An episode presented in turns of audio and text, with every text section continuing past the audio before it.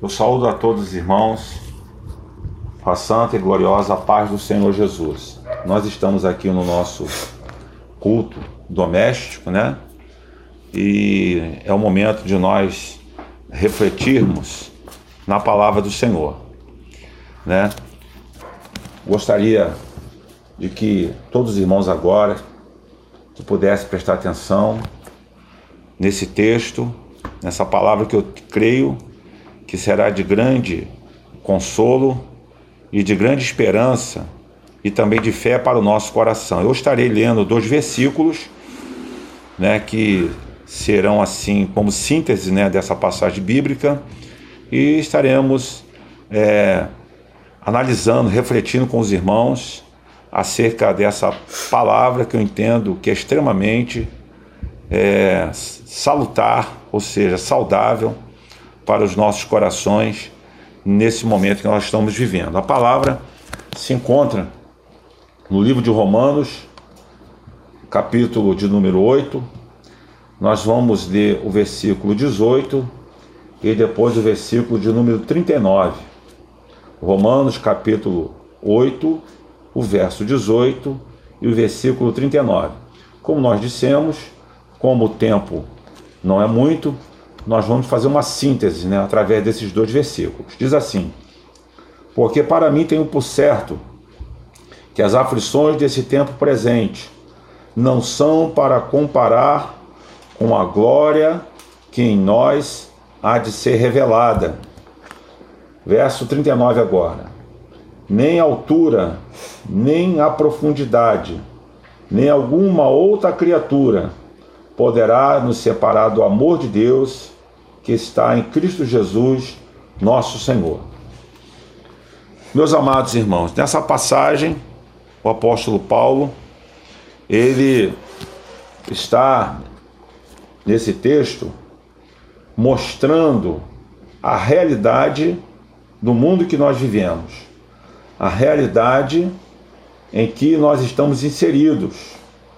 E ao mesmo tempo, ele vai na exposição de, desse capítulo mostrando o quanto Deus está no controle da vida dos seus filhos, no controle das nossas vidas. Deus está verdadeiramente controlando tudo. E nós precisamos confiar no Senhor. É verdade que nós precisamos ter a consciência que o próprio Jesus disse que no mundo nós teríamos aflições, mas é para nós termos bom ânimo, porque ele venceu o mundo. E quando o apóstolo Paulo ele fala da esperança, da intercessão e da nossa eleição e da nossa posição em Cristo, ele começa a dizer que ele tinha por certo que as aflições desse tempo presente não são para comparar com a glória em que em nós há de ser revelada.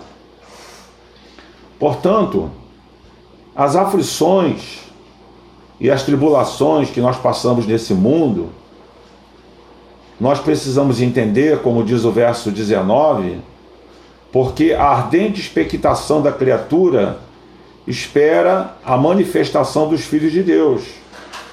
Porque, como diz o verso 20, a criação ficou sujeita à vaidade, não por causa da sua vontade, mas por causa do que a sujeitou.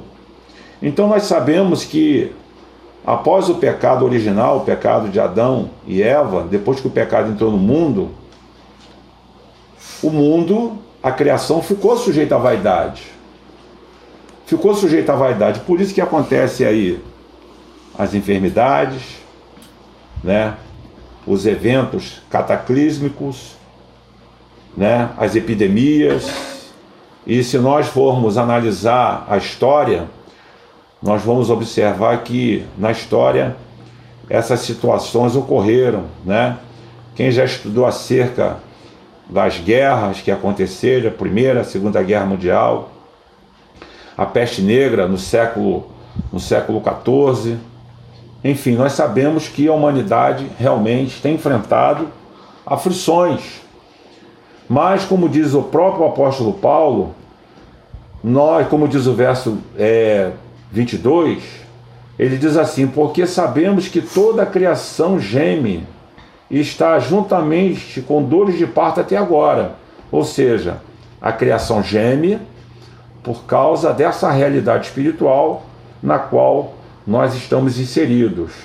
Mas olha o que, que diz o verso 23 desse capítulo. E não só ela, mas nós mesmos que temos as primícias do Espírito, também gememos em nós mesmos, esperando a adoção, a saber, a redenção do nosso corpo. Ou seja, nós que temos o Espírito Santo, também gememos pela nossa redenção, porque também nós passamos pelas aflições.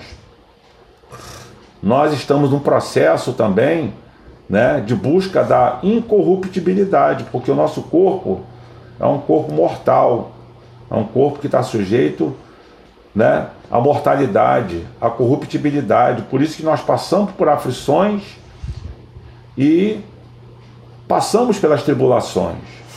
Mas olha o que, que diz o verso 24 do capítulo 8. Porque em esperança somos salvos. Ora, a esperança que se não vê é esperança, porque o que alguém vê, como esperará? Nesse momento de aflição, como estamos passando agora, porque o prognóstico não é bom, mas nós precisamos ter esperança. Porque em esperança nós somos salvos. Nós sabemos que a nossa grande esperança é a volta de Jesus. A palavra do Senhor diz claramente que essas coisas aconteceriam: pestes, fomes, terremotos, né? Homem, como diz o Evangelho de Lucas, a humanidade desmaiando de terror devido à expectativa das coisas que virão, mas nós precisamos crer, nós precisamos crer na palavra do Senhor, porque, como diz o verso 26, que diz assim: e da mesma maneira também o Espírito ajuda nas nossas fraquezas, porque não sabemos o que havemos de pedir como convém, mas o mesmo Espírito intercede por nós com gemidos inexprimíveis. Nós precisamos confiar que, apesar da nossa fraqueza nesse momento, todos nós estamos preocupados, até de uma certa forma ansiosos, né?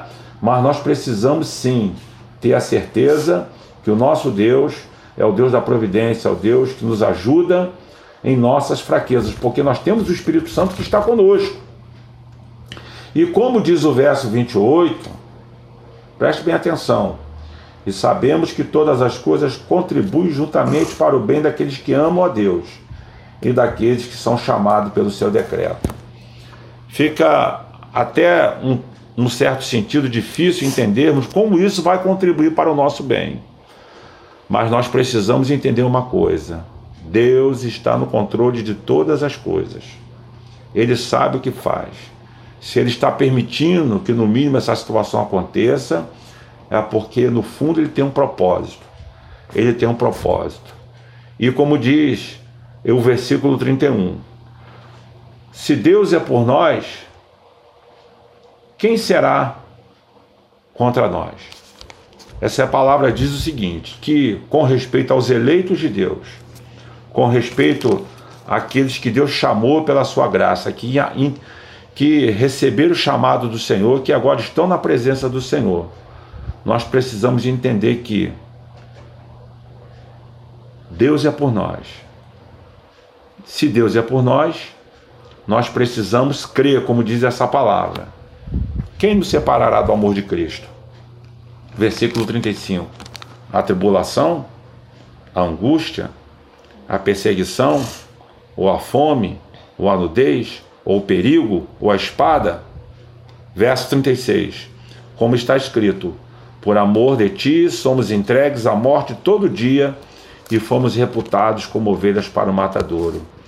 Mas, como diz o verso 37, mas em todas essas coisas somos mais do que vencedores por aquele que nos amou. Aí o apóstolo Paulo encerra essa passagem tão linda que eu gostaria de enfatizar que fique gravado na tabuleta dos nossos corações, porque estou certo que nem a morte, nem a morte é possível que nós vejamos muitas situações de morte desse mundo nesse momento. Mas de uma coisa é certa, nem a morte, nem a vida, nem os anjos, nem os principados, nem as potestades, nem o presente, nem o porvir, nem alguma altura, nem profundidade, nem alguma outra criatura nos poderá separar do amor de Deus que está em Cristo Jesus, nosso Senhor. Eu encerro essa palavra dizendo o seguinte, meus irmãos, o Senhor está conosco. Jesus prometeu que estou convosco todos os dias até a consumação do século. É verdade que nós agora não podemos, nesse momento, né, obedecendo aí as orientações da prudência, do bom senso, nós não podemos nos reunir no tempo. E vai chegar momentos que nós vamos estar é, até em momentos de isolamento. Mas de uma coisa é certa: o Senhor está conosco. Lembre-se que o Senhor estará contigo, seja qual for a situação. Porque nenhuma altura nem profundidade vai nos separar do amor de Deus que está em nós, através do Espírito Santo de Deus. Que Deus nos abençoe com essa palavra. Vamos confiar no Senhor, porque Jesus disse: No mundo tereis aflições, mas tem de bom ânimo. Ele venceu o mundo. E ele diz mais: tudo passa, mas a palavra dele não vai passar. E esse momento vai passar. Se ele disse que tudo passa, esse momento histórico vai passar. E nós lá na frente, certamente, vamos cantar o hino da vitória. Que Deus abençoe a todos. Graça e paz. Vamos orar nesse momento. Pai, em nome de Jesus, quero te pedir que teu Espírito ele venha trazer essa confiança, essa esperança e a certeza de fé no coração das tuas ovelhas, de todos nós, Senhor, para que possamos passar por esse momento unidos, juntos, numa só fé, no só espírito e no só fervor, numa só numa só esperança. Meu Deus, toma cada família nas tuas mãos, cada membro nas tuas mãos. Queremos entregar nesse momento, especialmente nossa irmã Rosilene, que está no hospital. Abençoa a tua serva, ser com ela naquele momento difícil. Estenda as tuas mãos, ó Pai, nós confiamos em Ti. Fica conosco, é o que eu te peço, em nome do Senhor Jesus. Que Deus abençoe a todos, graça e paz, uma boa noite. Amém.